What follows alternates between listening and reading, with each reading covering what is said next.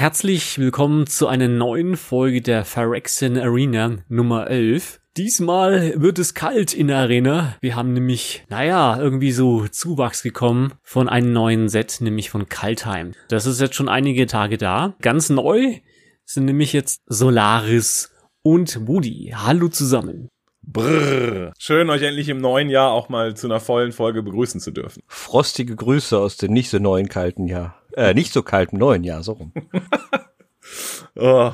Ja, Kaltheim ist nice, auf jeden Fall. Also ich ähm, muss sagen, das Set überzeugt mich. Die haben es sehr, sehr gut gemacht. Jetzt mal von einigen Heavy Metal Interludes abgesehen. Ich weiß nicht, ob ihr beide die äh, Preview-Show gesehen habt. Äh, ich fand sie wie immer ein bisschen cringe. Aber außerhalb von dessen muss ich sagen, Kaltheim überzeugt auf jeder Ebene. Also das Setting, nordische Mythologie, Wikinger, es ist kalt, es gibt eine Snow-Mechanik, auf die wir später noch zurückkommen werden. Grundsätzlich für mich mega, mega geiles Set. Also ich habe Bock drauf, habe auch schon ordentlich Limited gezockt, habe mich noch nicht ins Constructed eingearbeitet, aber Kaltheim vom Flavor 1 plus mit Sternchen und Bärchenstempel. mit Bärchensternchen. Sieht es Woody auch so? Absolut. Ich bin, ich bin persönlich äh, 100% Metal. Ich höre eigentlich fast nur Metal-Musik und ja gut, Rock kann man auch dazu zählen. Von daher ist es allein aus dem Tenor natürlich schön für mich zu sehen, dass das jetzt auch bei Magic angenommen wurde, wobei es eigentlich irrelevant ist für so ein Set. Es ist eigentlich nur so ein Bonus für ein Metalhead. Ähm, zuge zugegeben dazu kommt dann halt die, die nordische Mythologie, wie Kai gerade schon sagte, ein Thema, was mich persönlich unabhängig von der Musik auch immer sehr gefesselt hat. Das, was ich bisher an Karten gesehen, gespielt habe, schön. Also mir gefällt's wirklich gut. Mhm. Also wir haben jetzt vor paar Tagen haben wir so ein bisschen Unboxing auch von den Karten von äh, Pre-Release Kit gemacht.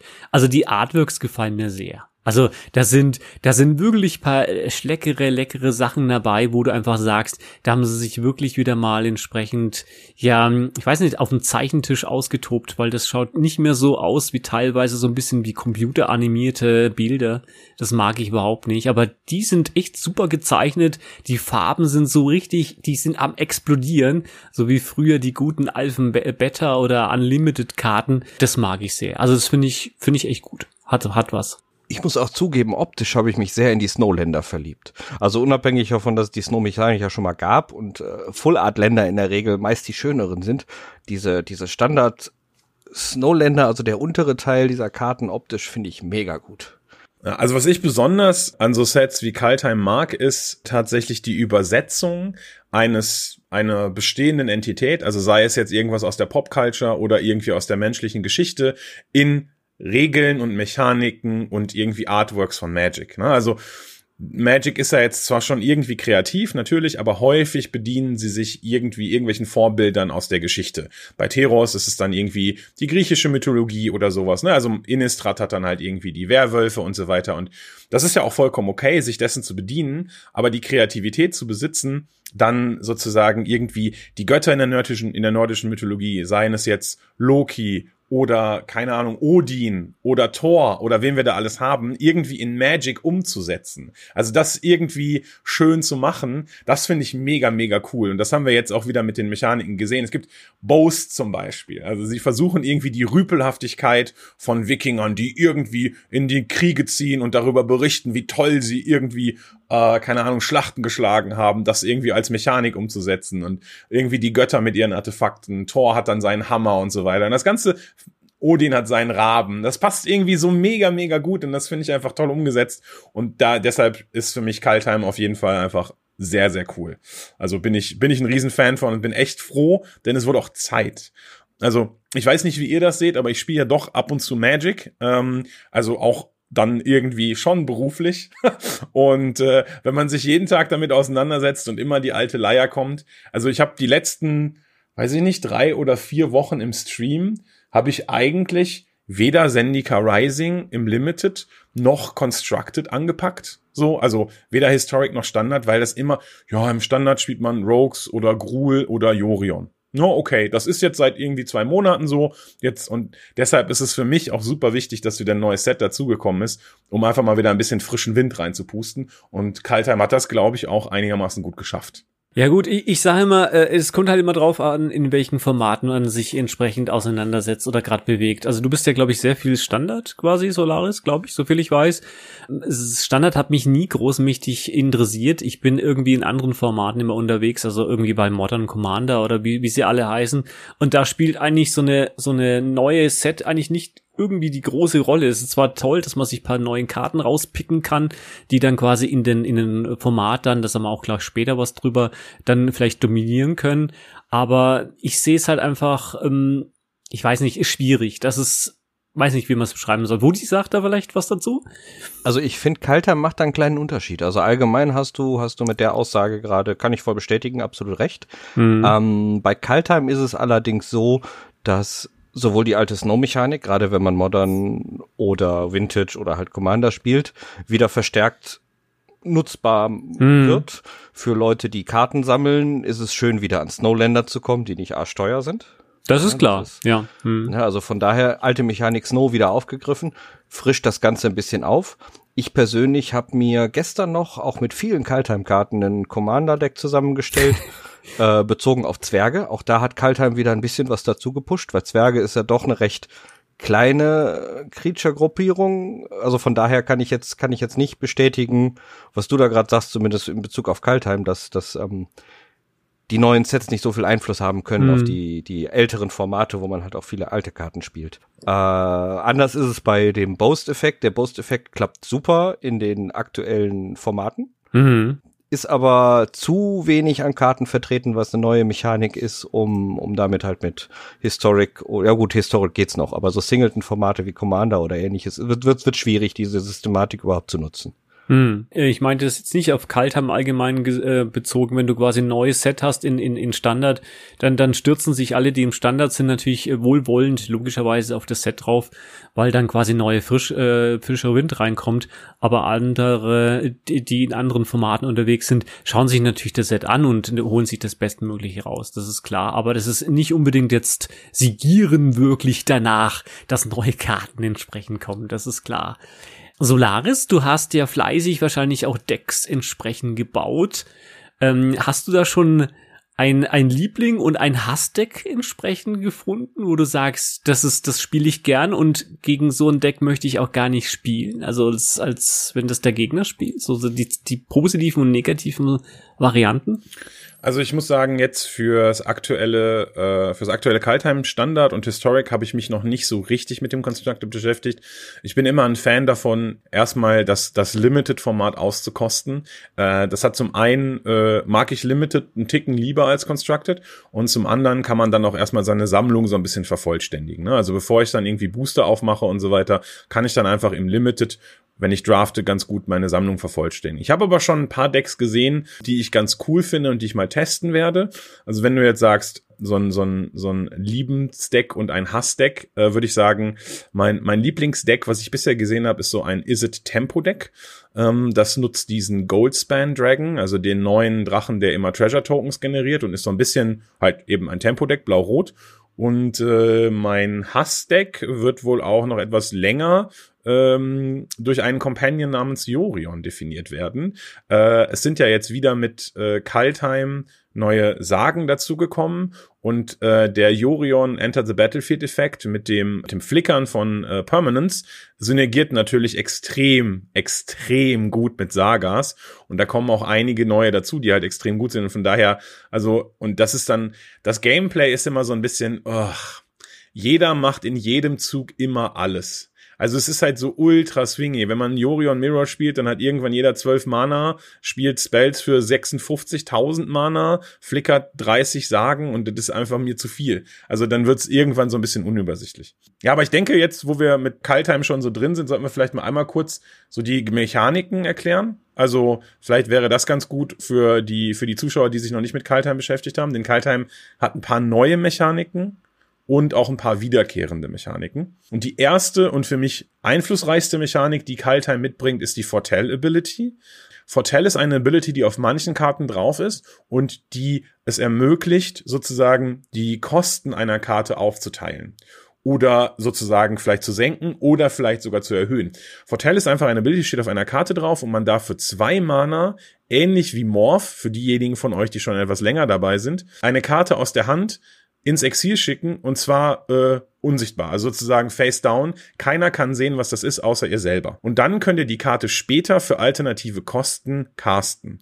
Es gibt zum Beispiel einen Card Draw Spell, der kostet vier Mana, drei und ein blaues und der hat Fortell eins und ein blaues. Das heißt, da wird er nicht günstiger, aber ihr könnt ihn dann sozusagen die Kosten aufteilen. Das ist manchmal echt, echt gut. Ja, was wichtig für Fortell ist, ist, dass ihr das jederzeit während eures Zuges machen könnt. Also ihr könnt diese Ability für zwei Mana exilen, jederzeit machen, mitten im Combat, in Response auf eine, auf ein Duress oder in Response auf ein Thoughtseize oder so. Das ist gar kein Problem. Ihr dürft nur nicht im gleichen Zug die Karte ins Exil schicken und spielen. Also ihr könnt nicht sozusagen vortellen und spielen. Ihr müsst dann mindestens einen Zug warten. Und für die vortellte Karte, ich weiß leider nicht, wie die Mechanik auf Deutsch heißt, Vorhersagung, glaube ich. Vorhersagung. Okay. Mm, genau, ja. Gilt dann, dass die, die das Timing ist, wie die Karte aufgedruckt ist. Also wenn es ein Instant ist, könnt ihr dann jederzeit die Vortell sozusagen die Karte vorhersagen. Und wenn es eine Sorcery oder eine Kreatur ist, könnt ihr das natürlich nur während eures eigenen Zuges. Ja, Fortell spielt sich super, super interessant, finde ich. Denn was passiert ist, dass man ganz, ganz neu über Mana-Kurven nachdenkt. Denn man, zum Beispiel im Limited braucht man jetzt viel weniger Zwei-Drops. Denn man kann einfach Fortell-Karten spielen und die sind dann viel besser in den nachfolgenden Zügen und auf zwei macht man dann sozusagen einen Morph.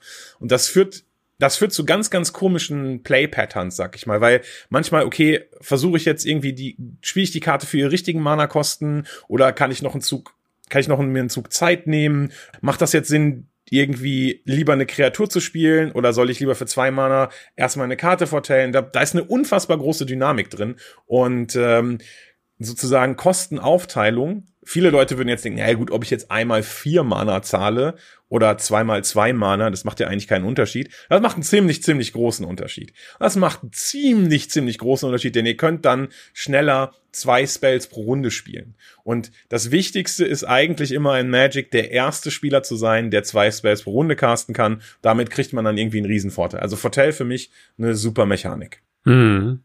Ja, Fortell sehe ich persönlich auch als sehr starke Fähigkeit an. Ähm, zum einen ist es eine neue Mechanik, was immer sehr spannend ist, und zum anderen, wie Solaris gerade schon sagte, man sollte es nicht unterschätzen, dass du die Karten damit zum einen schützen kannst, wie zum Beispiel vor einem Duress oder vor einem allgemeinen Discard schützen. Ähm, die starke Fähigkeit, es ins Exil zu schmeißen, die ist unter, unantastbar. Deine Karten im Exil, da kommt keiner dran. Ne, so, so normale Morph-Karten, die kannst du removeln oder ähnliche Sachen. Oder wenn du im Graveyard was spielst, da kommt der Gegner dran, der Exile im Graveyard und du bist raus damit. Ähm, bei Fortell, die liegen im Exile, da kommt keiner dran. Ja, es gibt, es gibt kaum eine Möglichkeit, irgendwie dann da was gegen zu tun. Und das nächste ist, du hast halt äh, die Kosten aufgeteilt. Das heißt, du kannst mit, mit entsprechend weniger Mana-Aufwand, wie, wie, wie Kai gerade schon sagte, wirklich mehr Karten gleichzeitig spielen, wenn es denn notwendig ist. Und äh, das sollte man auf keinen Fall unterschätzen. Ich finde die Mechanik sehr gut. Und ähm, ja, in eigentlich so ziemlich jedem Format kann man mit Fortell jetzt schon eine ganz gute neue Sache einbringen. Ja. Mehr davon. Ja, und als nächste neue Mechanik haben wir da noch Boast. Ähm, Boast ist so ein bisschen, stellt, wie ich vorhin schon gesagt habe, so ein bisschen die, die Rüpelhaftigkeit, aber auch so ein bisschen das Ego der Wikinger da. Aber wenn wir schon kämpfen, dann erzählen wir auch darüber, wie krass wir die Leute besiegt haben. Und ähm, das ist eigentlich nur auf Kreaturen drauf und ist eine aktivierte Fähigkeit. Das sagt erstmal nichts. Boast hat eine Mana-Kost zum Aktivieren und dann einen Effekt. Der kann aber ganz, ganz unterschiedlich sein. Manche, manche Boast-Karten suchen Länder raus, manche Boast-Karten machen 5-5 Drachen, manche Boast-Karten gain vielleicht Leben oder packen vielleicht Marken irgendwo drauf. Also ganz, ganz unterschiedlich. Ja, und es gibt, das ist nur auf Kreaturen drauf. Und das Wichtige ist, man kann eine Boast-Fähigkeit nur nutzen, wenn man mit der Kreatur angegriffen hat in dem Zug. Es ist egal, wann man es gemacht hat. Die Karte muss nur als Angreifer deklariert worden sein im, im Declare Attacker Step. Sobald man das gemacht hat, kann man zum Beispiel noch, bevor Blocker deklariert wurden, die Bow Stability nutzen. Man kann sie aber auch erst End of Turn nutzen. Das heißt, man hat immer so die Möglichkeit, das ist so ein bisschen so ein, so ein, so ein Spiel mit dem Gegner. Zum Beispiel, wenn man einen Pump-Effekt hat oder sowas. Ne? Also irgendwie, es gibt eine weiße Kreatur, die für zwei Mana sagt, deine Kreaturen kriegen plus eins plus eins bis zum Ende des Zuges. So, und jetzt greife ich mit der an. Ich habe die ganze Zeit die Möglichkeit, das zu aktivieren. Ich kann es aber auch einfach sein lassen. Wenn der Gegner also nicht blockt, naja, dann aktiviere ich Boast einfach nicht und spiele irgendwie eine Kreatur, die größer ist. Wenn der blockt, na gut, dann muss ich vielleicht meine Kreaturen pumpen oder so. Da entsteht auch eine ganz, ganz nette Dynamik. Aber von den beiden neuen Mechaniken, die in Kaltheim eingeführt wurden, ist Fortell definitiv die tiefere und Boast ist halt so eine naja, okay, ich greife halt an und dann aktiviere ich die Fähigkeit. Also die hat nicht so eine hohe Tiefe und die, sage ich mal, beeindruckt mich jetzt nicht so sehr wie Fortell. Ich sehe Boast auch eher so als zusätzliche Favor-Ability. Also wie, wie Kai gerade schon sagte, das, das greift so ein bisschen die, die Wikinger-Mentalität auf. Auf Deutsch heißt sie übrigens prahlen, was hm, da sehr gut passt. Guter Hinweis, guter Hinweis. Und, ja, eben. Und sie ist sehr reaktiv, man kann, man kann wirklich gut mitarbeiten und wie, wie Kai auch gerade sehr ausführlich schon ausgeführt hat, jederzeit nach dem Angriff diese, diese Fähigkeiten nutzen. Also es gibt da auch ja wieder, brauche ich nicht nochmal sagen, unterschiedliche Situationen, wo es Sinn macht. Und zum anderen äh, ist das auch so ein bisschen nicht nur nicht nur dieses dieses wikingische Prahlen, sondern auch wirklich eine, eine Sache, die damit zu tun hat. Du musst aggressiv mit vorgehen mit den Kreaturen, um das überhaupt zu nutzen. Also das ist es passt halt einfach super ins Kaltheim Set. Hm. Genau, und äh, ich habe auch noch so eine kleine Analyse über die Mechaniken und so weiter gemacht. Und da ist es zum Beispiel auch so, Prahlen oder Boast, wie auch immer man es jetzt nennen möchte, ist eigentlich nur in den Madu-Farben vorhanden. Es gibt halt in Rot, Weiß und Schwarz extrem viele Boast-Kreaturen und dann gibt es noch eine grüne Karte, die Boast hat. Fertig. Keine blaue mhm. und nur eine grüne Karte. Das heißt, man erkennt schon, und Rot, Weiß und Schwarz sind ja, wenn dann eher die aggressiven Farben im Magic. Und da, um das, was Woody gesagt hat, nochmal zu unterstützen, Boast ist eine sehr aggressive Ability. Das erkennt man auch an der Farbverteilung von Boast. Hm. Da hat sich jemand beim Storytelling dann äh, quasi Gedanken gemacht und das entsprechend in die Mechanik umgesetzt. Das macht Sinn, ja. Coole Sache. Ähm, wir haben Sagen noch, so viel genau. ich weiß. Ja. Äh, da ist, das ist ja, wie gesagt, ein, eine eine Garfieldsche Erfindung, wenn man so schon sagt, die in Dominaria angeführt worden ist. Eine schöne Sache. Ähm, optisch sehr schön und du hast auch mehrere Stages, die du entsprechend äh, ähm, abarbeiten kannst, die du auch missbrauchen kannst mit entsprechenden anderen Sachen. Da hat Solaris ja noch schon was drüber erzählt, wegen dem du flickerst und so weiter. Da freuen sich alle immer tierisch, wenn das passiert. Ja, ja. also ja. kennen wir. Sagen kennen wir. Ähm, ich habe vor kurzem aber tatsächlich erst ein Statement über Sagen gehört, das ich sehr, sehr passend finde. Und zwar, äh, Sagas sind gefixte Planeswalker. Es gibt ja tatsächlich Menschen, die es nicht so gut finden, dass Planeswalker existieren. Und Planeswalker, sobald ein Planeswalker auf dem Spielfeld ist, hat man so eine Art Subspiel entwickelt. Denn es geht dann nicht mehr darum, den Gegner irgendwie 20 Schadenspunkte zuzufügen, sondern man muss irgendwie den Planeswalker entsorgen, denn sonst verliert man das Spiel, weil er konstant irgendwie Vorteil generiert. Und das ist etwas, was Leuten nicht unbedingt gefällt und Planeswalker bleiben aber einfach auf dem Battlefield. Bei Sagen ist es so, die haben auch sozusagen drei Runden lang einen Effekt, aber dann sind sie auch weg. Also das ist sozusagen etwas, und das kann ich tatsächlich nachvollziehen. Also ich finde dieses geflügelte Wort gar nicht so schlecht. Und ich muss sagen, ich finde das Design der, der Sagas sehr, sehr gut, weil genau wie du schon gesagt hast, erzählen die halt auch flavormäßig richtig toll eine Geschichte. Ne? Also darum geht's. Diese, diese Sagas, das ist auf der Plane passiert. Das ist in Dominaria passiert. Das ist auf Kaltheim passiert. Und die ein oder andere Saga hat auch schon äh, Constructed Play gesehen. Also Showdown of the Skulls ist wahrscheinlich mit die beste Rare, die zumindest aktuell im, im Standard gespielt wird. Also von daher sagen, für mich auch ein tolles Comeback. Also können sie von mir aus gerne häufiger bringen. Sagen gefallen mir auch sehr gut. Die passten grundsätzlich immer in das Mythologische gut mit rein. Haben sie ja bei dem griechischen Set ja schon gemacht. Und äh, entsprechend gut passen sie jetzt auch zum, zum mythologischen, mythologischen Hintergrund von, von Kaltheim. Äh, wie Kai schon sagte, der gute Vorteil von der Saga im Gegensatz zu dem Planeswalker, sie ist endlich. Sie ist endlich. Ein bisschen, ein bisschen schade finde ich, dass man mit Flickern die ganzen Sachen extremisieren kann. Andererseits kann auch der Gegner mit diversen Abilities Marken drauflegen und äh, dir einen Vorteil nehmen. Darf man auch nicht vergessen. Ähm, allgemein fallen, gefallen mir persönlich Sagen sehr gut. Können sie gerne mehr von bringen. Ja, genau. Und dann ist noch eine vierte ist noch. Wir haben noch Model Double-Faced Cards, die zurückgekommen sind.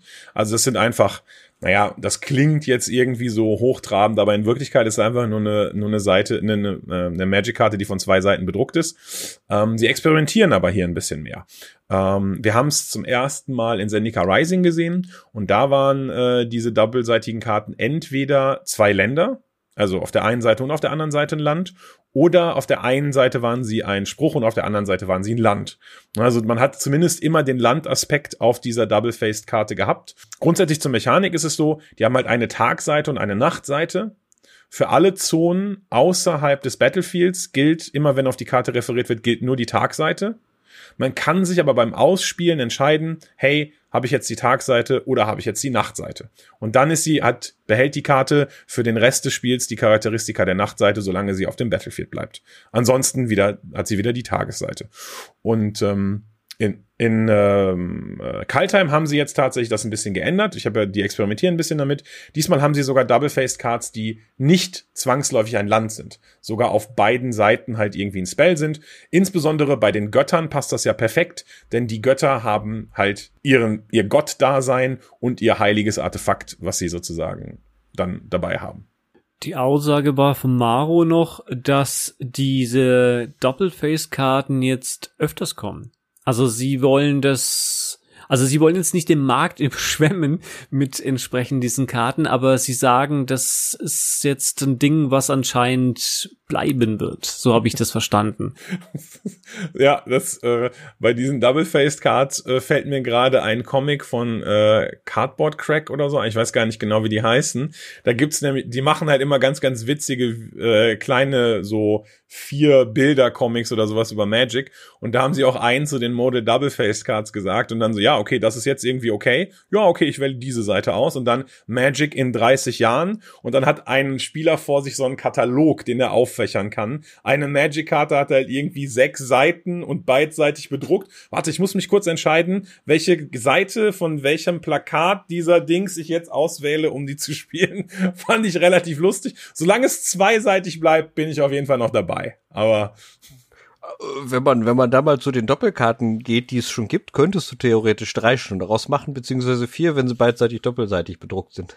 Ja, das stimmt, genau. Es gibt ja halt zum Beispiel diese Aftermath-Karten oder genau. hier Expansion Explosion aus Guilds of Ravnica. Na, genau. Es gibt ja, richtig, diese, da kann man tatsächlich vier kann man machen.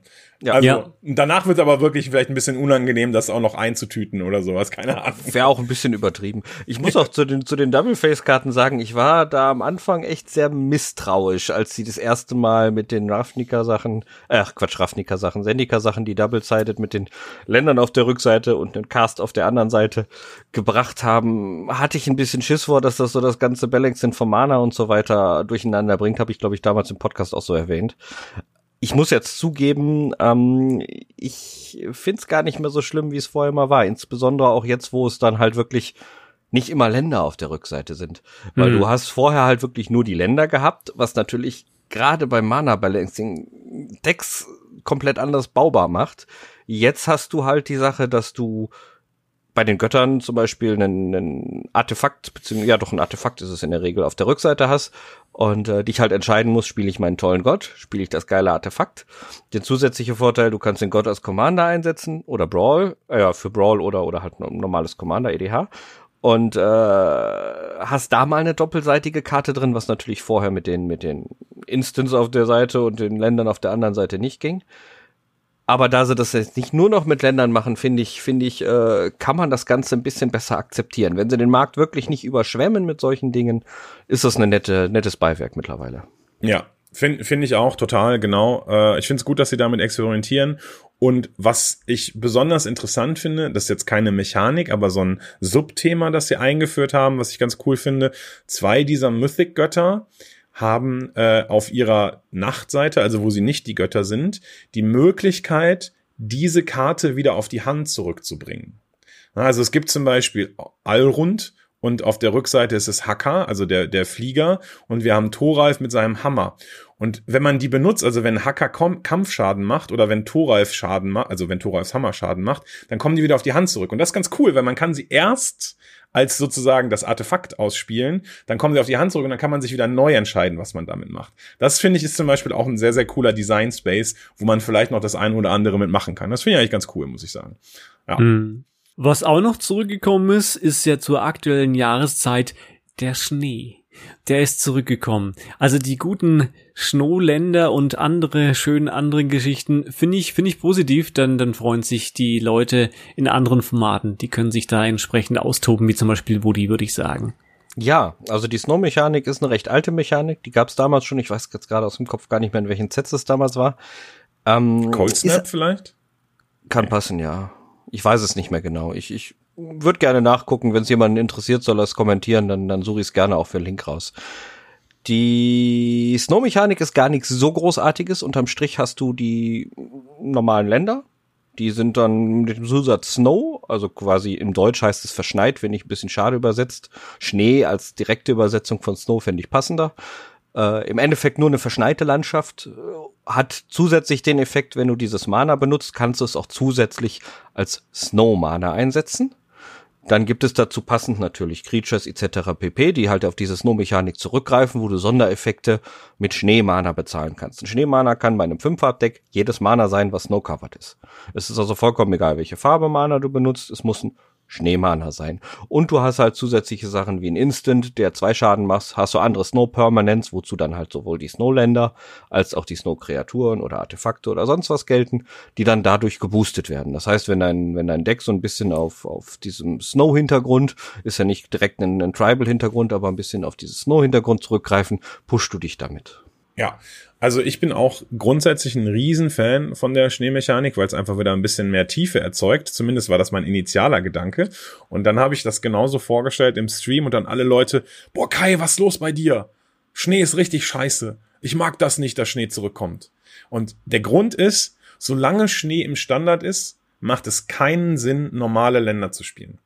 Weil normale Länder haben keinen Vorteil gegenüber Schneeländern, aber Schneeländer immer einen Vorteil gegenüber normalen Ländern, denn sie sind zusätzlich noch verschneit und können Zusatzeffekte erfüllen. Okay, das stimmt. Also gerade für Leute, die zum Beispiel besonders auf ihre Artworks Wert legen. Es gibt ja viele Leute, die in Paper sozusagen ihr Deck richtig schön machen, durchfeulen oder was auch immer. Und wenn es die Schneeländer dann eben nicht in der passenden Farbe gibt, aber man Schneeländer spielen muss, weil Schnee eben eine dominierende Mechanik ist, kann man das nicht, kann ich auch irgendwie nachvollziehen, aber grundsätzlich, genau wie du schon gesagt hast, Papier, vom Flavor her, Jahreszeit, in Kaltheim Schnee zurückbringen, eins plus, auf jeden Fall richtig. Auch da muss ich sagen, hast du recht, im Standard kann das durchaus ein Zwang sein, dann Schnee zu spielen. Was ich persönlich ganz gut finde, ich habe jetzt nicht mehr im Kopf, welche Karte das war. Es gab eine Legendary Creature, die den Gegner sogar dafür bestraft, wenn er Schneeländer spielt. Also es ist nicht so, dass, äh, dass, dass, dass du immer ganz sicher bist. Ich kann sie gerne raussuchen nachher für einen Link. Ich weiß auch nicht mal, was es war, ob es, ob es, ob es einen Schaden gegeben hat oder ähnliches, wenn du, wenn du dann Schneeland tapptest oder so. Aber es gab eine Karte, die, die dem Gegner halt einen Nachteil brachte, wenn er Schneeländer liegen hat. Fand ich lustig. Ich habe die eine, ich weiß jetzt nicht auswendig, wie es heißt. Das ist eine grüne Kreatur. Ich weiß gar nicht, ob es ein Elf ist. Heißt Junk, Junk oder sowas ähnliches. Ich habe es nicht mit Namen. Äh, der ist super. Der kriegt, wenn der Haste hat, wenn du beispielsweise ein Gods-Deck spielst oder sowas, wo Popobus auf dem Board liegt, dann kriegt der Haste, der greift an und wenn der angreift, wenn alle Snowlander auf zurückgetappt. Das ist unglaublich gut. Also sprich, wenn du dann ähm, mit den Gods, äh, die Gods äh, Sachen drin hast und dieses eine komische Tree-Teil, dann holst du dir alle Gods ähm, äh, aus dein Deck, klatscht entsprechend auf dem auf dem Board drauf und dann kannst du noch mal, weil ja die Snowlander zurückgetappt äh, werden, noch mal irgendwelchen Marken verteilen, Minusmarken, irgendwas Sachen schießen und so weiter. Also das ist schon echt übel, was da, da passiert. Naja, äh, Jorn, ne? Jorn ja, ja, Jorn, genau, Jorn genau, heißt er. In, in, Fachkreisen nennt man ihn auch Jorn Snow. Ja, Jorn genau. Snow, genau. Also der ist, der ist schaut erstmal unscheinbar aus, aber wenn du den wirklich in so ein, so ein passendes Deck reinbaust, oh mein Gott, ja. oh mein Gott. Ja, das glaube ich. Ja. Ja, und die letzte Mechanik, die tatsächlich noch in Kaltheim auch wieder zurückgekommen ist, auch gar nicht so eine richtige Mechanik, sondern eher ein Keyword, ist Changeling. Flavormäßig weiß ich jetzt nicht so genau, wo es herkommt, aber äh, man sieht halt schon, dass das Jahr 2020 und das Jahr 2021 so ein bisschen den Tribal-Aspekt von Magic erhöhen soll. Also wir haben in Zendika Rising die Party-Mechanik gesehen, die eben Warrior, Wizards, Rogues und so weiter haben möchte und Clerics haben möchte. Shapeshifter, jetzt Changeling, die alle Kreaturentypen sind. Wir haben ganz, ganz viele passende Kreaturentypen jetzt in dem Set. Strixhaven werden viele Wizards kommen. Also ich denke, da wird es schon einiges an Tribal geben. Changeling ist auch eigentlich gar keine komplizierte Mechanik. Es steht einfach im Rules-Text der Karte Changeling und in Klammern, this creature is every creature type. Das heißt also, das ist ein Gigant oder ein Giant, ist aber auch gleichzeitig ein Dwarf, das ist aber auch ein Human und es zählt halt für alles sozusagen. Ähm, eine Nicklichkeit äh, haben wir kurz im Vorfeld besprochen mit Changeling, die ich ganz witzig finde tatsächlich. Changeling ist halt ein, eine Ability, einer Karte, einer Kreatur meistens, wo dann steht genau das, was ich gerade gesagt habe. Und wenn man einen Effekt auf eine Changeling-Kreatur spielt, der sagt, this creature loses all abilities, dann verliert sie Changeling. Das ist okay. Sie ist nur weiterhin jeder Kreaturentyp. Warum das so ist, äh, das könnt ihr gerne mal in den Release Notes von Kaltheim nachgucken. So richtig viel Sinn macht das für mich nicht. Aber selbst wenn sie kein Changeling mehr ist, also nicht mehr jeden Kreaturentyp hat, hat sie jeden Kreaturentyp. Naja, okay. Muss man nicht verstehen, ha? Muss man akzeptieren. It's magic. It's magic. Okay, das sind eigentlich alle neuen Mechaniken, denke ich mal. Haben wir durch. Hm. Ähm, das Problem ist jetzt, glaube ich, ähm, es gibt jetzt da noch eine spezielle Karte, wenn wir die mal ansprechen wollen, die zu stark ist für Modern und für Standard wenn wir da mal direkt in die Vollen gehen. Die, die, glaube ich, ich weiß es nicht, das ist, glaube ich, die erste Karte ihrer Zeit in Rot, die in, die, die countert. Bin ich da richtig informiert? Absolut. Also ich meine auch, es ist die ist nicht, nicht, die erste rote Konter, okay, aber es ist eine der wenigen, das in jedem Fall.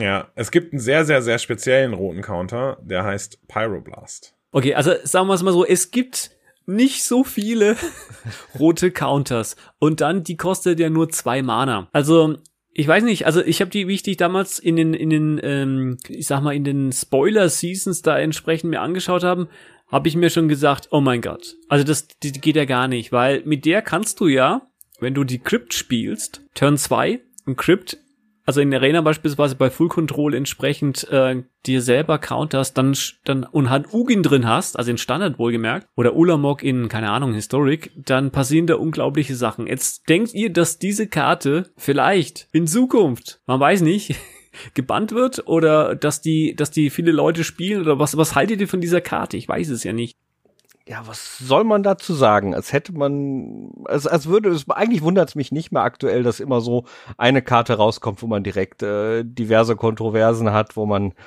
äh, ja direkt mit Bannhammer etc. pp kommt, Regeländerung, wie auch immer.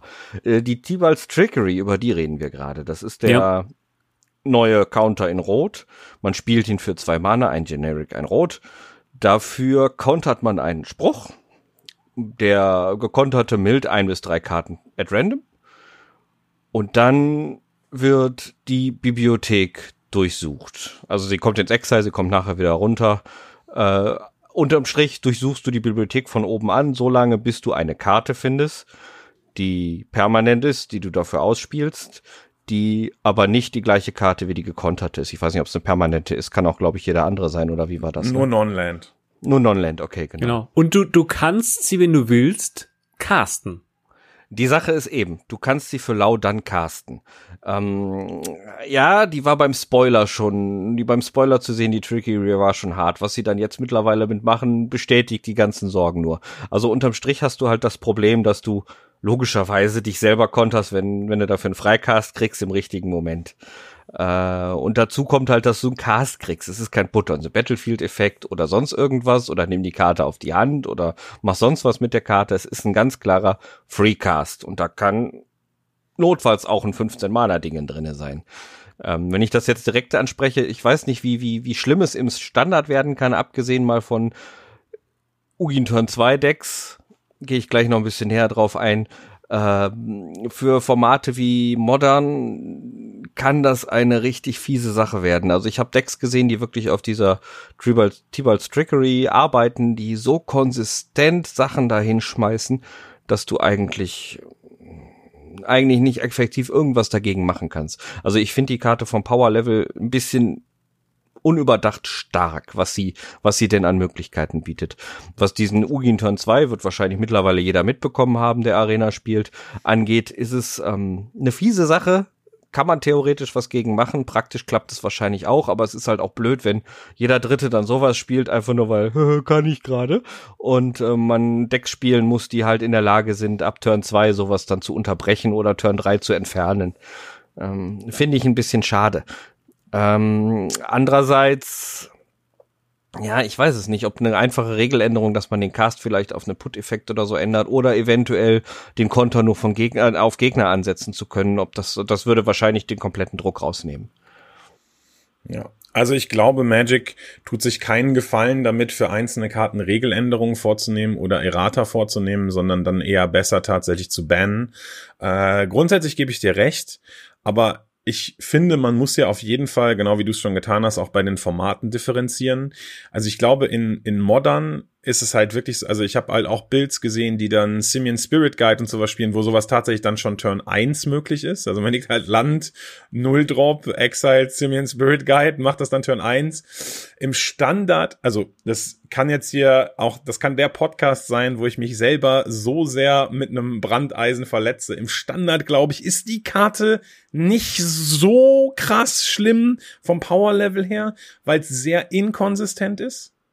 Also mhm. dadurch, dass man einfach, also ich meine, ich habe halt, ich habe Day 9 gesehen, ich habe, es gibt ja dieses, es gab diesen Streamer Early Access Event, und dann habe ich äh, Day 9 geguckt und Day 9 hat dann in Turn 2 sich eine Stone Cold Serpent für 0 geexiled Genesis Ultimatum gespielt und hatte dann Turn 2 ein Ugin, eine Kiora Beste Sea God und noch irgendwelche sieben Drops, die das Spiel gewinnen, sofort auf dem Battlefield. Ne? Also mit dem Genesis Ultimatum ist das natürlich extrem schlimm.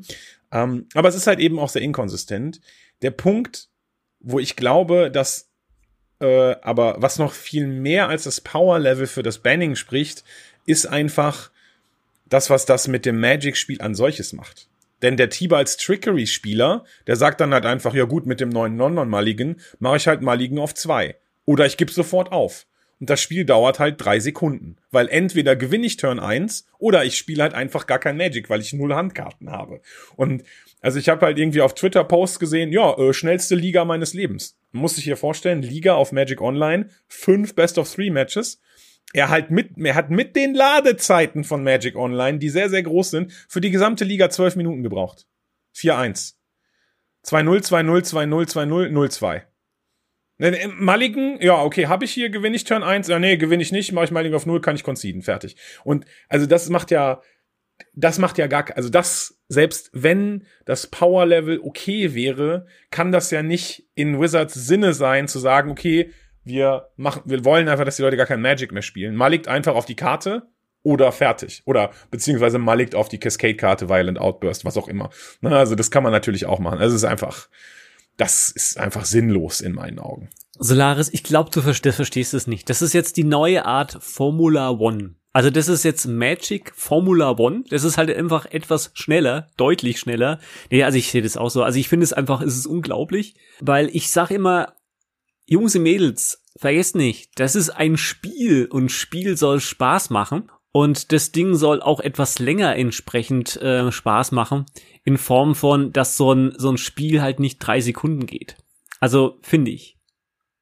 Also, das ist, verwechseln viele. Die, die Leute sagen immer, ich will gewinnen, so schnell als möglich und dann bin ich raus. Also, ja, ja das ist schwierig. Ist, Aber gut. Ist nicht, ist nicht meine Philosophie von Magic tatsächlich, also. Für mich auch, es führt so ein bisschen den eigentlichen Sinn von Magic ad, ad absurdum, muss man so sagen. Es ist eine sehr kontroverse Sache. Und ähm, mir geht's darum, klar, es ist schön, mal ein schnelles Match zu gewinnen. Aber mir geht es schon darum, meine Karten auch zu spielen und mein Deck, mein Deck in verschiedenen Situationen zu erleben. Und äh, das hast du halt so gar nicht mehr, ne? In dem Fall. Wenn du es wirklich drauf hm. anlegst, wie, wie Kai gerade schon sagte, mit dem zwölf Minuten für die ganze Liga, es ist schon, es ist nicht Sinn der Sache. Hm. Ja, ja, klar. Ja, gut. Aber äh, lass, lass uns mal von dieser, von dieser in T-Balls Trixery mal weg. Äh, lass uns mal, sagen wir mal, eine Top 3 Liste irgendwie von, von schönen Karten, denke ich mal, ist doch eigentlich schön. Also, was, ich, ich bin jetzt mal, ich, ich, ich fange jetzt mal da so an von meiner Seite aus. Also, ich, ich finde es äh, spannenderweise, die eine, die ich gern mag, ist diese Dree den du quasi da so tappen kannst und dann quasi da alle Götter raus rauspurzeln, die die finde ich toll. Den die die hat Tree. irgendwas. Mhm. Der World ja. Tree, ja, den, den mag ich sehr. Dann die, diesen diesen netten äh, Menschen, den wir vorhin hatten, in grün, der da die, die Snowlander wieder zurücktappt. Der, der Jon, Jon Snow. Genau, der Johnson. Also wie gesagt, man, ich, ich hab's nicht mit Namen, ja. Und ähm, welche Karte fand ich noch toll? Also Tibalds möchte ich jetzt da nicht nennen. Also die ist zwar lustig, aber die, die, ich sehe das als Fun. Also sowas, so möchte was, so, du willst es mal zeigen und dann ist gut. Ja? Mehr möchte man nicht haben. Ähm, ich glaube, das eine Artefakt fand ich so spannend, was du, ähm, was war das das, wo du bemannen kannst? War das das? Oder verwechsel ich da irgendwas? Meinst du ein Vehikel? War das ein Vehikel? Ich weiß es nicht mehr genau. Ich müsste, ich müsste ihn nochmal anschauen. Also das ist das, was ich so aktuell toll finde. Ich den Rest muss ich alles nochmal genauer anschauen. Weiß nicht, wie, wie, wie sieht es, Woody? Hast du so Top, Top 3?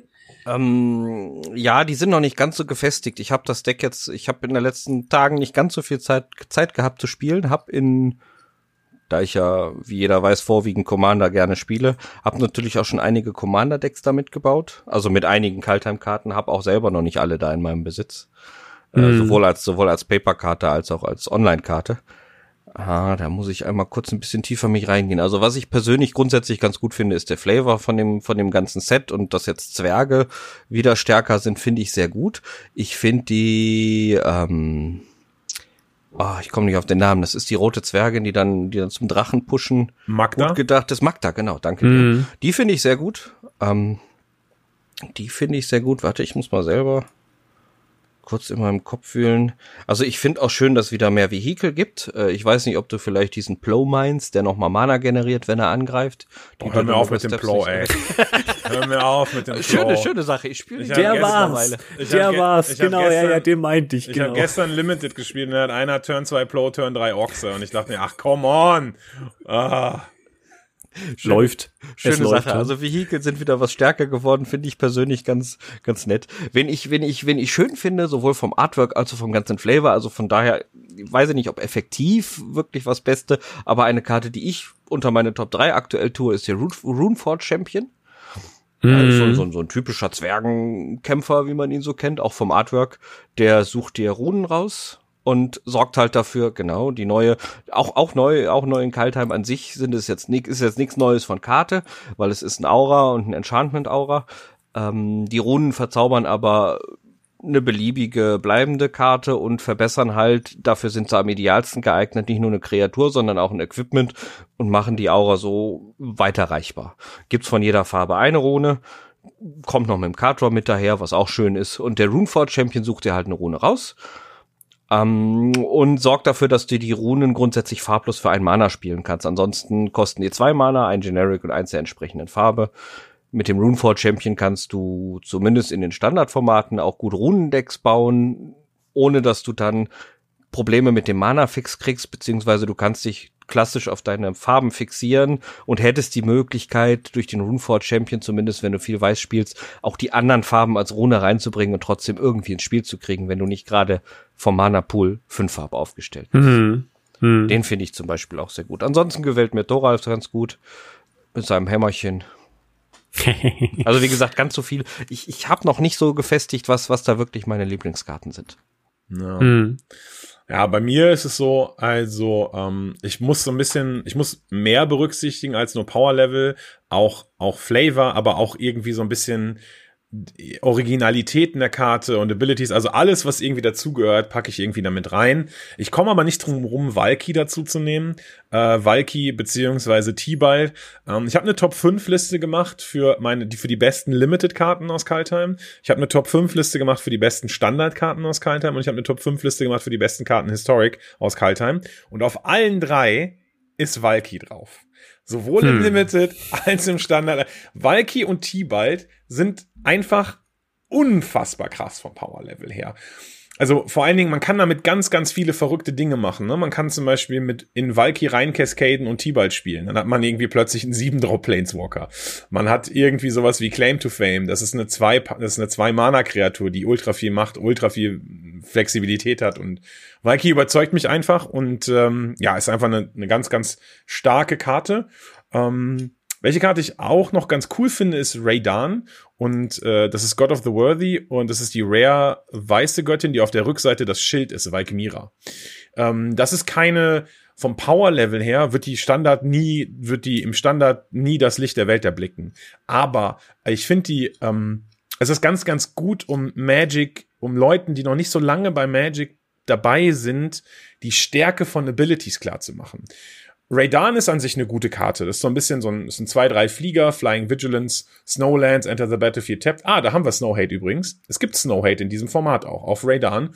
Und Non-Creature Spells kosten, äh, die vier kosten, kosten zwei mehr. Auf der Rückseite ist es aber das Schild und das Schild sagt, wenn immer eine Source dir oder Permanent, die du kontrollierst, Schaden zufügt, fügt sie stattdessen einen Schaden weniger zu. Und meistens ist es so, dass Magic Anfänger dann sagen würden, boah, dafür vier Mana, boah, weiß nicht, ey, macht nix, keine Kreatur. Dieser Effekt einen Schaden zu verhindern von jeder Source ist so so stark. Also für mich ist alleine der der der ähm, der Lehrreich-Effekt, dass man diese Karte mal auf dem Battlefield und den Leuten zeigen kann, wie stark dieser Effekt ist, auf jeden Fall sehr sehr wertvoll. Doppelblocks werden so kompliziert. Ich habe zwei drei Dreier, der Gegner zwei drei Dreier. Ja, blocken kann er mit seinen drei Dreier nicht, weil dann einfach seine Kreaturen sterben. Also für mich einfach Valkmira aufgrund des Regeltexts eine, eine tolle Karte, die ich erwähne. Und ähm, ja, als letztes muss ich wahrscheinlich noch Ascendant Spirit sagen. Äh, das ist die neue Figure of Destiny. Die, die Schnee-Figure of Destiny. Ähm, da ist das Power-Level so okay. Nur Figure of Destiny war einfach, war eine coole Karte und jetzt hat man halt so dieses Pendant.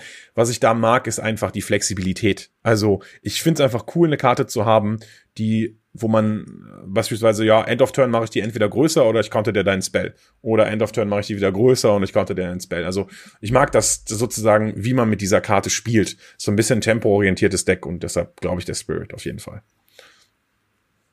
Mir ist noch eine Karte in den Kopf gekommen, die ich jetzt gar nicht so bewertet hatte, weil wir ja über die allgemeinen Top-Karten so nach eigener Einschätzung gehen. Ähm, wahrscheinlich für die Arena-Spieler auch nicht ganz so interessant, der Replicating Ring. Oder Replicating Ring. Replicating Ring, ja. Genau, ja. Ein, neuer, ein neuer Mana-Rock. Ich finde eigentlich einer der neuen Must-Have für Dinge wie Commander-Formate oder lange, lange, lange Spiele. Also Spiele, wo du, wo du auf Langzeit spielst. Ähm, der Replicating Ring macht einfach folgendes. Er ist für drei Mana ein Artefakt, was äh, für Tappen in, add one Mana auf any color macht. Also ein, im ersten Moment ein ganz normaler ähm, Mana-Rock. Schnee. Schnee, genau, Schnee, stimmt, stimmt. Es ist ein Snow-Artefakt, zusätzlich eine Snow Permanent, wenn man, wenn man Schneemechaniken nutzt. Äh, der hat allerdings den Zusatz, dass er auf deinem Upkeep jedes Mal einen Counter auflegt. Und wenn du acht Counter gesammelt hast, kannst du die removeln und legst nochmal zusätzlich acht dieser Ringe hin. So, wenn man jetzt, wenn man jetzt weiterdenkt und Proliferating spielt, etc. pp, kann das ein sehr starker Mana-Push werden. Die haben kein, das sind Replicated Rings, nicht Replicated. Äh, stimmt, die, stimmt, stimmt. Die haben, die haben nur, die, die haben, nur die Mana-Fähigkeit. Genau. Die, die legen nicht wieder Marken da drauf. Das stimmt. Das macht nur der Original, das muss man zugeben. Aber trotz alledem, du hast, wenn der, wenn du den einmal getriggert kriegst, nimm den Pro Proliferate Deck, die kriegt den recht schnell hoch, kriegst du einfach mal spontan acht beliebige Mana dazu, permanent. Ja, das stimmt. Ja, ja, das ist also, ich, ich sag mal so, für mich als Limited- und Standardspieler ist dann so eine Karte, da komme ich nie in diese Region hin, wo das Sinn macht. Aber, wie du schon sagst, bei etwas langsamen Games und gerade mit Proliferate zusammen auf jeden Fall Mana-Beschleunigung, mit der man dann was machen kann. Wobei ich immer das Gefühl habe, in Magic zählt man irgendwie Mana so. Eins, zwei, drei, vier, fünf, sechs, sieben, acht, unendlich. Weil irgendwie, sobald man acht Mana hat, hat doch jeder Commander-Spieler irgendwie eine Combo, womit er unendlich Mana macht. Oder? Also, keine Ahnung. fühlt sich zumindest so an. Ist meist so, ja. Bei Commander muss man viel auf große Mana-Mengen gehen, weil du einfach ganz andere Karten spielst. Mm, ja, ja, das stimmt. Ich habe noch mal eine Karte noch rausgesucht, äh, die ist mir nämlich die letzten Tage aufgefallen. Die finde ich auch nicht schlecht. Das ist dieser, weiß nicht, ob wir schon mal gesagt haben, der Shapeshifter, der Realmwalker. War das, haben wir dann schon mal drüber geredet? Nee, aber Realmwalker haben wir nicht geredet, nee. Der ist super, weil der kannst, der kannst du wunderprächtig in Elfendeck reinbauen, weil du kannst dort nämlich on the top, kannst du dir einfach gemütlicherweise, wie bei diesen ähm, Goblin-Deck, einfach die entsprechende Elfen casten. Und mhm. der ist echt super. Übrigens auch sehr stark im neuen Set Elfen. Ja, ja, ja, ja, eben. Schwarz vor Da- allem. Schwarz da ist- oder Grul. Äh, Ja, Golgari. Entschuldigung. Ja, Golgari. Und da sind einige interessante ähm, Elfen dabei, ja. Das habe ich schon gesehen, ja. Ja, King Harald hat sie wieder vereint. King Harald hat sie, hat sie wieder vereint, die Elfen, ja. Das ist gut. Ja gut, äh, wir haben dann noch ein Kaltheim Championship Qualifier Weekend in Historic. Kann Ja. da Solaris noch was Nettes dazu sagen? Ja, ich meine, das ist ja jetzt schon ein bisschen länger her. An dieser Stelle verzeiht uns auch nochmal, äh, dass wir sozusagen diese Aufnahme jetzt haben, aber ich hoffe, äh, wir bringen euch trotzdem wieder qualitativen Content. Genau, ähm, was ich sagen wollte, Qualifier Weekend, Historic, glücklicherweise jetzt auch erstmal wieder das letzte Mal im Historic. Ähm, diese Qualifier Weekends haben wir schon häufiger hier besprochen. Das ist, sind so, ähm, das sind Turniere zweitägig, wo man sich für qualifiziert, wenn man unter den Top 1200 Mythic der Constructed oder Limited Ladder auf Arena gekommen ist. Und dann kann man da in einem Event äh, gegen die anderen guten Spieler sozusagen spielen. Und wenn man ähm, Tag eins mindestens sieben Wins holt, bevor man das dritte Mal verliert, und an Tag zwei sieben Wins holt, bevor man das dritte Mal verliert, dann ist man bei dieser Kaltheim Championship oder bei der Zendika Rising Championship oder wie auch immer XYZ halt heißen wird. Ähm, das ist sehr prestigeträchtig und ähm, es macht halt einfach Spaß, darin zu competen. Also mir macht das doch Spaß, das zu streamen. Und ähm, genau, und da hat man halt, das ist sozusagen die der klassische Weg, wie man sich heutzutage für Proto qualifiziert. Also es gibt ja jetzt keine Grand Prix mehr, es gibt keine Proto Qualifier, Paper Magic ist ja so ein bisschen raus und die Pro Touren heißen jetzt halt äh, Championships sozusagen, also Setname Championship und das ist der Weg, wie man sich dafür qualifizieren kann. Das letzte Mal war jetzt wieder Historic und ich musste leider feststellen, Historic ist einfach ein absolut nicht gutes Format. Also ganz ehrlich, die Karten sind einfach zu powerful on the play, on the draw ist super, super entscheidend. Es snowballt halt alles. Ich habe Gruul gespielt. Ja, und dann hittest du halt mal mit deiner Collected Company oder du hittest nicht. Also es fühlt sich nicht so an, als hätte man viel. Im Englischen sagt man Agency. Ich weiß gar nicht, was man im Deutschen sagt. Also sozusagen, da hat man viel Einfluss darauf, was man jetzt macht. Man legt einfach die Karten hin und äh, dann schaut man, ob man gewinnt oder ob der Gegner besser zieht. Also man, man hat nicht viel, weil die Karten einfach zu powerful sind. Ja, und wenn der Gegner jetzt Muxus legt und sechs Goblins hittet, bin ich einfach tot, weil ich auf minus 700 gehe. Und wenn der Muxus legt und einen 1-1 Goblin findet, der einen Treasure Token macht, gewinne ich nächste Runde das Spiel. Also, ja, okay, Muxus ist nicht so random, wie man denkt, aber insgesamt gefällt mir Historic als Format nicht. Ich habe es, wie gesagt, gespielt, äh, habe Gruul gespielt, stand am ersten Tag 5-1 und dachte mir, ah ja, okay, dann kommen wir vielleicht noch, dann machen wir vielleicht Tag 2. Ähm, hat dann aber nicht gereicht. Ich habe dann äh, zweimal gegen Gescrew Mirror verloren, war on the draw und dann waren die Gegner einfach schneller und dann habe ich leider verloren, dann war ich traurig. Aber ich bin glücklich, dass Historic jetzt erstmal wieder Geschichte ist und jetzt mit Kaltheim, wo ein neues Standard hoffentlich established wird, also wo sich ein neues Standard entwickelt, ist dann jetzt auch der Februar Qualifier dann glücklicherweise wieder im Standard, wo ich mich dann aber auch mal ein bisschen drauf vorbereiten muss demnächst und mal aufhören muss, Limited zu spielen. Übrigens ein Grund, weswegen ich eher Commander spiele, um die powervollen Karten zu spielen und da es ein Singleton-Format ist, ähm, halt nur einmal im Deck ist und nicht so gezielt, wie du schon sagst. äh, So ein Muxus ist gar nicht so random, wie man glaubt. Und ähm, was ich auch mal grundsätzlich erwähnen möchte, wenn ich hier von Commander rede, meine ich auch immer so ein bisschen das Brawl-Format für die Arena-Spieler. Also ich denke, ich denke, es sollte klar sein, dass der Podcast hier natürlich auf Arena zielt und nicht nur auf mein Commander-Spiel. Ähm, allerdings zählt fast alles, was man über Commander sagen kann, auch für das Brawl-Format. Also für alle Arena-Spieler, die gerne Brawl spielen, nehmt euch das auch zu Herzen, wenn ich was zu Commander sage. Genau, das kann man mitnehmen. Aber, äh, Moment mal. Mitnehmen, da war was. Solaris, ich glaube, du hast was mitgenommen. Ich glaube, du hast was mitgenommen. Du hast doch, du hast doch immer im Stream sehe ich doch ab und zu mal, geht er dann, wenn er auf die Toilette geht und so weiter, hat er immer sein Telefon dabei und so weiter. Ich glaube, neuerdings hat er da gar keine Zeit auf der Toilette, weil der hat jetzt sich bestimmt Arena Mobile für Android installiert. Oder? Ich, ich glaub's, ich glaub's. Ja, habe ich tatsächlich gemacht. Aber ich bin nicht so verrückt, um wenn ich vom Stream aufstehe, auf, um da kurz einen Toilettenbreak mache, Arena auf dem Handy starte und da weiter zocke. Zumal das auch nicht geht, tatsächlich. Ah. Ähm, ähm, das ist ja äh, plattformübergreifend und wenn man sich einmal eingeloggt hat auf einem Device, dann kann man sich nicht auf der an, auf dem anderen Device damit einloggen. Ähm, gut, äh, genau, Kaltheim, äh Quatsch, Kaltheim. MTG Arena ist jetzt mit dem Release von Kaltheim, also am 28. Januar, tatsächlich auch für das Handy erschienen. Allerdings nur für ungefähr ein Prozent aller Handys. Äh, denn die Anforderungen aktuell sind noch relativ hoch. Ähm, wir haben auch einen Link, glaube ich, in der, in der, ähm, in der Episodenbeschreibung, wo ihr dann sehen könnt, welche Handys im Moment alles supported werden. Ähm, ja, die versuchen natürlich die Anforderungen immer so ein bisschen runterzuschrauben und immer mehr Zugang auch alteren, älteren Handys zu ermöglichen. Aber im Moment ist es wirklich nur ein sehr exklusiver Kreis. Äh, ich habe jetzt nicht genau die Daten im Kopf, aber wenn ihr ähm, einfach mal nachschaut, dann könnt ihr sehen, was für Systemanforderungen ähm, MTG Arena Mobile hat. Ist relativ leicht zu finden. Ihr geht in den Play Store. Ich glaube, es ist auch im Moment nur für Android verfügbar. Ähm, geht in den Play Store, sucht MTG Arena, findet das, installiert das und dann könnt ihr zocken. Das Schöne ist, es ist, wie gesagt, plattformübergreifend. Das heißt, ihr müsst keinen neuen Account bauen oder euch irgendwie alles neu ergrinden. Ihr loggt euch einfach mit dem Account von eurem Desktop-PC ein und dann habt ihr alles. Alte Decks sind da, eure Collection ist da und ähm, es ist fast alles da. Es ist ein bisschen eine abgespeckte Version. Die Friends-List fehlt noch. Man kann im Shop keine Codes eingeben, also nicht so Bonus-Codes redeemen oder sowas. Äh, aber eigentlich sind alle Playmodes da. Also man kann draften, man kann Constructed spielen, man kann Decks bauen, man kann sein Pad ändern. Man, also eigentlich ist die Funktionalität gegeben und es sieht auch gar nicht schlecht aus.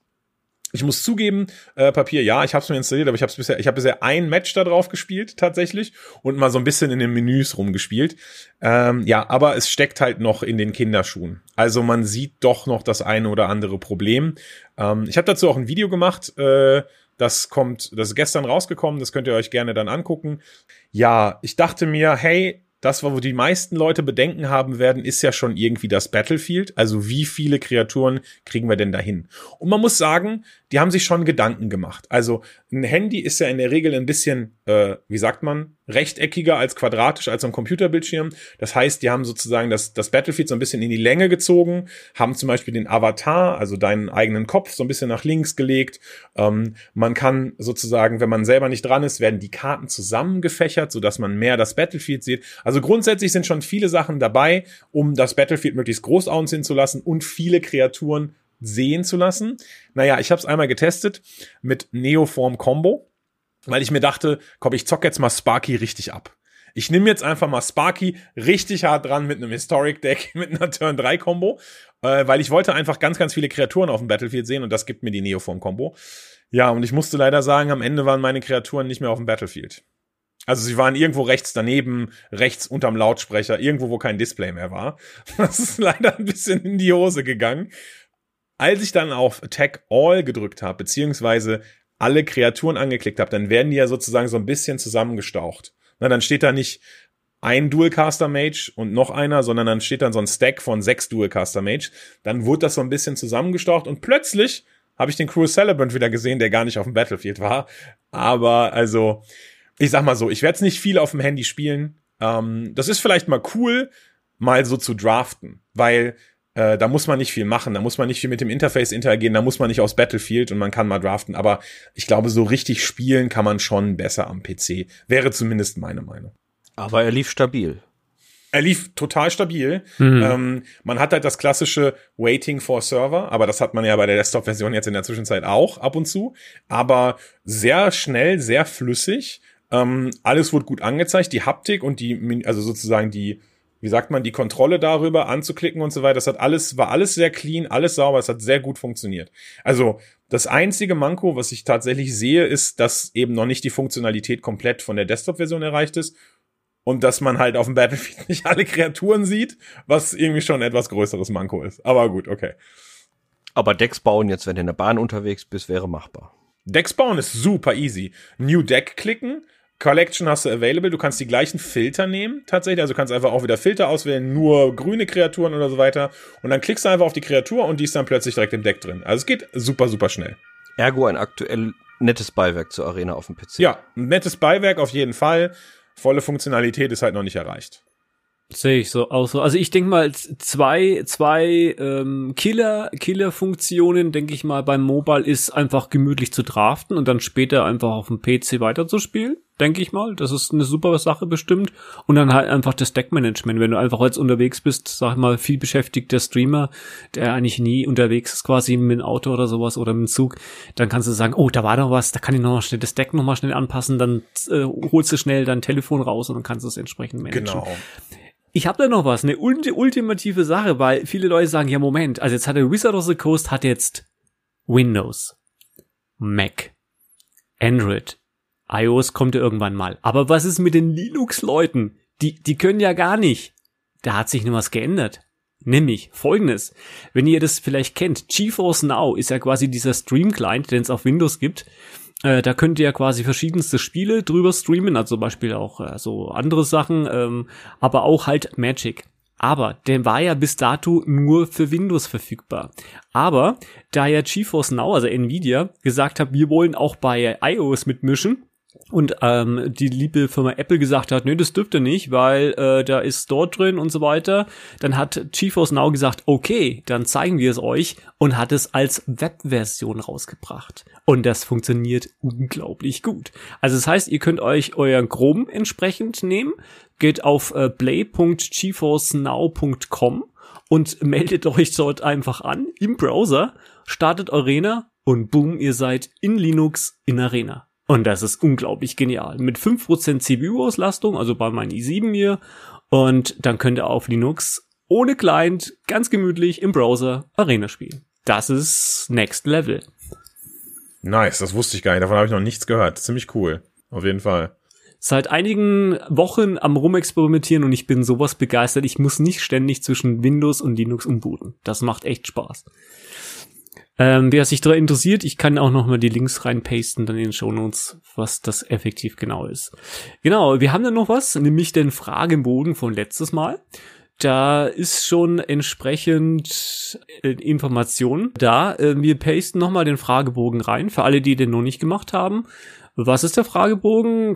Ähm, wir haben letzte Mal ja nur eine kurze Willkommensnachricht für das neue Jahr dagelassen, haben euch in diesem Zug aber auch eine kleine, eine kleine Umfrage dargelassen, weil uns natürlich interessiert, wie kommt unser Inhalt bei euch an und was können wir für euch verbessern, jetzt für 2021 und allgemein die Zukunft.